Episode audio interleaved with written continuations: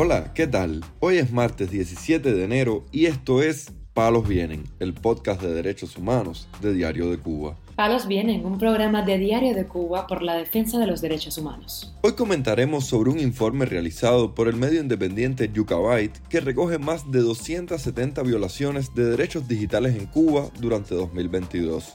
También hablaremos sobre la articulación de prisioneros y exprisioneros políticos del 11 de julio en una nueva organización.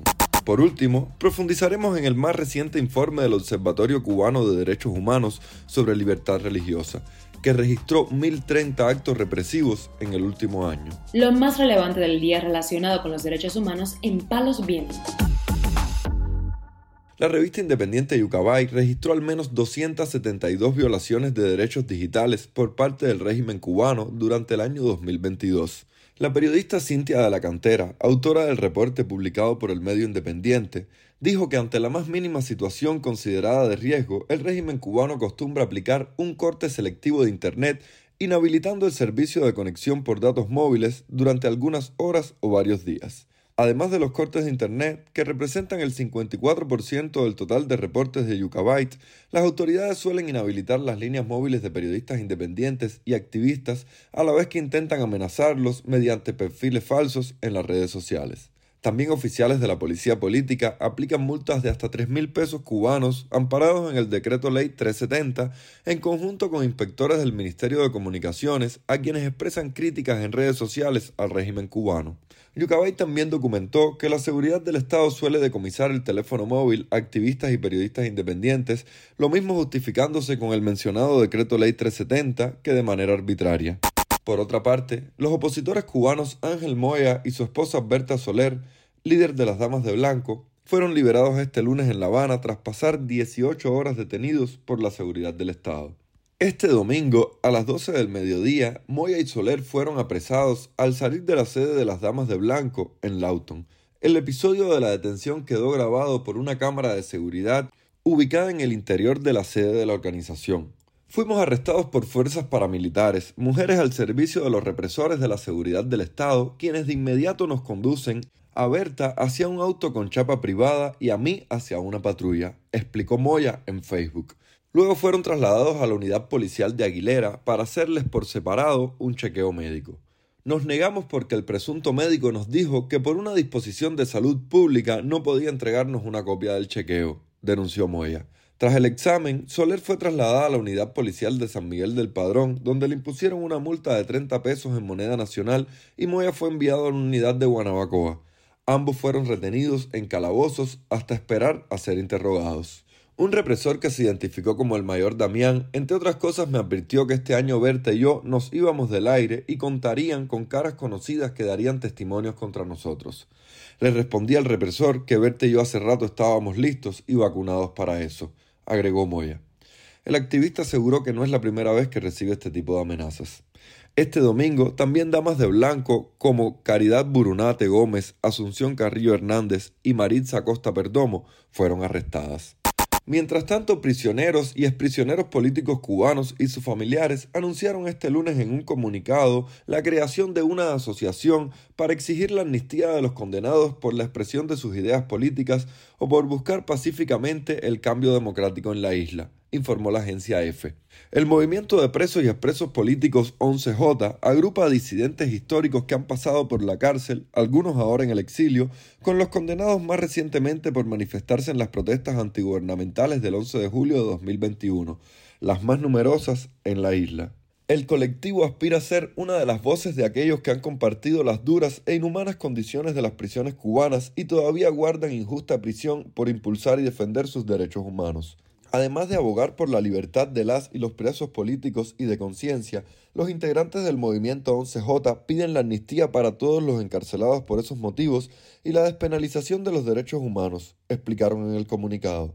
También tienen como objetivo el apoyo a los familiares, la denuncia internacional de las difíciles condiciones de las prisiones en Cuba y sus violaciones sistemáticas del reglamento de prisiones y las constantes situaciones de violencia carcelaria.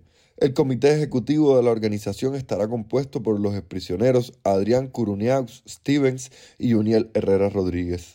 Por otra parte, el preso político del 11 de julio, Jordi García Fournier, recluido en la prisión provincial de Guantánamo, inició una huelga de hambre el pasado 9 de enero, según denunció a ADN Cuba su hermano, Niober García Fournier. Quiero denunciar la situación que está viviendo mi hermano Jordi García Fournier, quien es prisionero político eh, de la causa que se conoce como el 11 de julio acá en Guantánamo.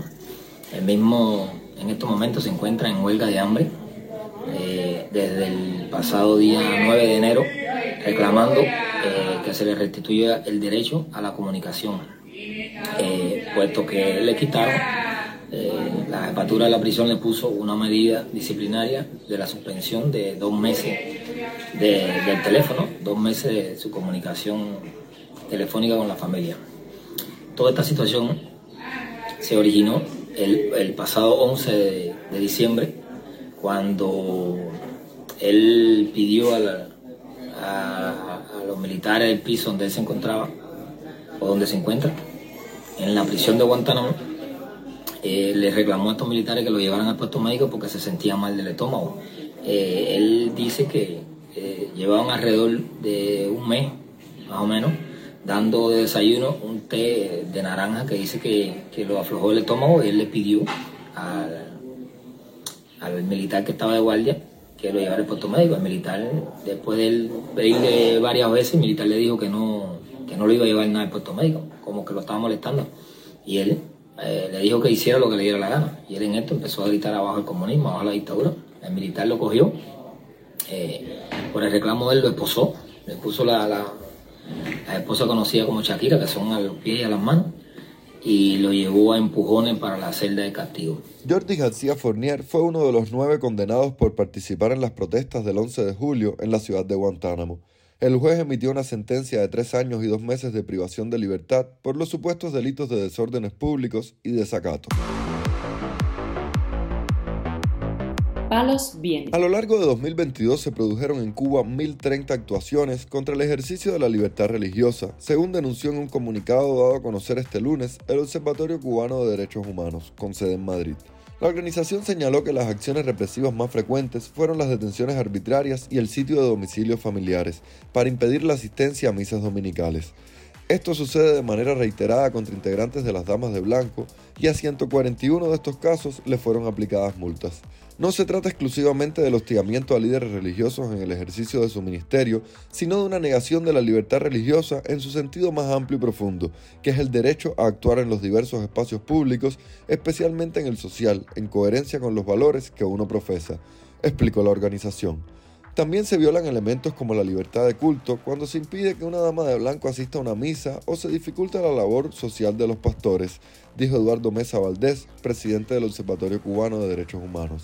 La organización destacó el hostigamiento contra el laico católico Dagoberto Valdés, director del Centro de Estudios Convivencia Cuba, y también contra el sacerdote Kenny Fernández Delgado, cura párroco de la iglesia de Madruga, Mayabeque, quien fue citado e interrogado por la policía política el 11 de marzo del pasado año y se le impidió realizar el Vía Crucis por las calles de ese municipio. Otro de los religiosos que vio violados sus derechos durante el año 2022 fue el pastor santiaguero Alain Toledano, forzado al exilio después de que las autoridades cubanas le prohibieran salir del territorio nacional para acudir a la novena cumbre de las Américas en Los Ángeles. Cuba, además, fue incluida a principios de diciembre en la lista de países que el Departamento de Estado de Estados Unidos considera que violan de manera sistemática la libertad religiosa.